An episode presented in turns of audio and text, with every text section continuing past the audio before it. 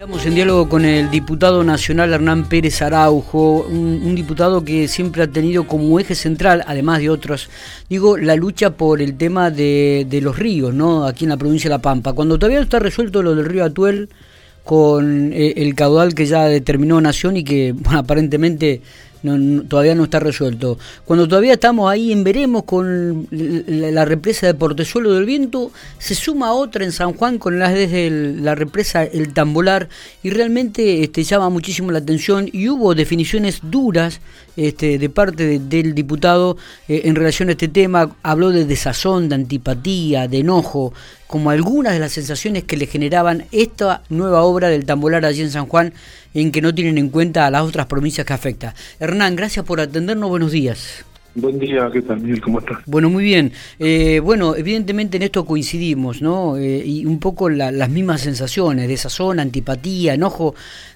Se suma ahora una nueva, este, un nuevo problema, ¿no? Eh, la represa del Tambolar que afectaría nuevamente a la provincia de La Pampa además de la que tenemos en lucha con Mendoza. Esto no es que se suma hoy, eh, tenemos tenido la noticia de esta firma de una adenda al convenio que tenían suscrito la provincia de San Juan con el Estado Nacional eh, en el gobierno anterior, en la gestión anterior. Nosotros en aquel momento cuando el, el gobernador de San Juan eh, viajó a China con, con el entonces presidente Mauricio Macri para buscar financiamiento para la represa y ante posibles avances de la misma planteamos una medida cautelar en el gobierno del ingeniero Berna ante la Corte Suprema de Justicia de la Nación eh, contra eh, la, la prosecución de, la obra sin la realización de los correspondientes estudios de impacto ambiental y sin eh, consultar a las provincias condóminas de la cuenca del río Desaguadero, Salado, Chanilubú, Curaco. Claro.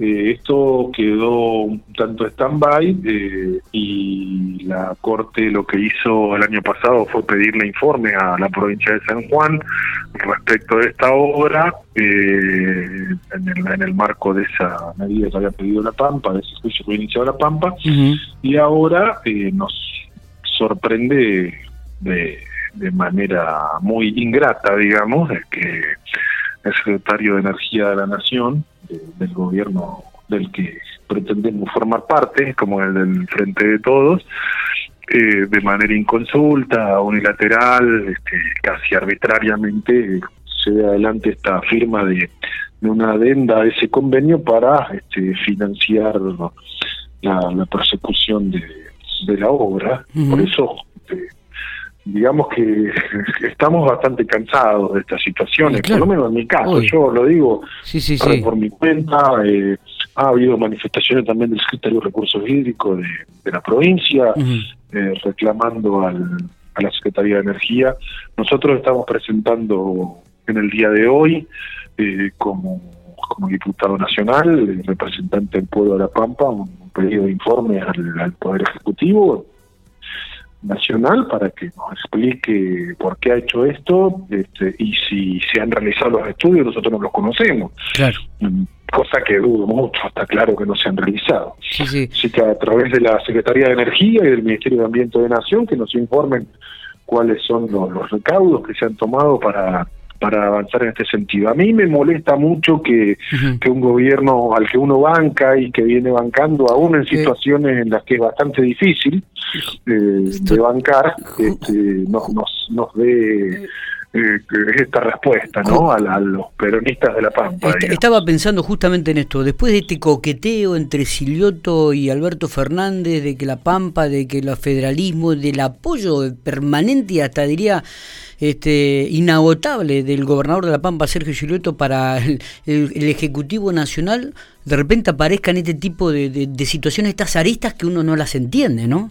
A mí me molesta mucho sinceramente, vos sabés que yo no soy de los que habla media lengua o media tinta cuando, cuando me toca hablar sobre todos estos temas que afectan a, a nuestra provincia. A mí me molesta mucho, este, ojalá haya una respuesta convincente respecto de, de habernos enterado por un tuit del secretario de Energía de la Nación de esta situación. Yo sé cuál es la postura de, de la provincia de San Juan, del gobernador Uñac y de todo el arco político de la provincia de San Juan, que es idéntico o incluso aún más extremo que el que manifiestan en general desde la provincia de Mendoza. Ah, eh, respecto de la propiedad exclusiva de los cursos de agua, de la propiedad exclusiva de los ríos de parte de las provincias de aguas arriba, como en este caso San Juan. Yo esto lo entiendo. Lo que no puedo entender es que el Estado Nacional, sabiendo que la provincia de La Pampa tiene una demanda en la Corte Suprema de Justicia de la Nación para que se conforme el organismo de cuenca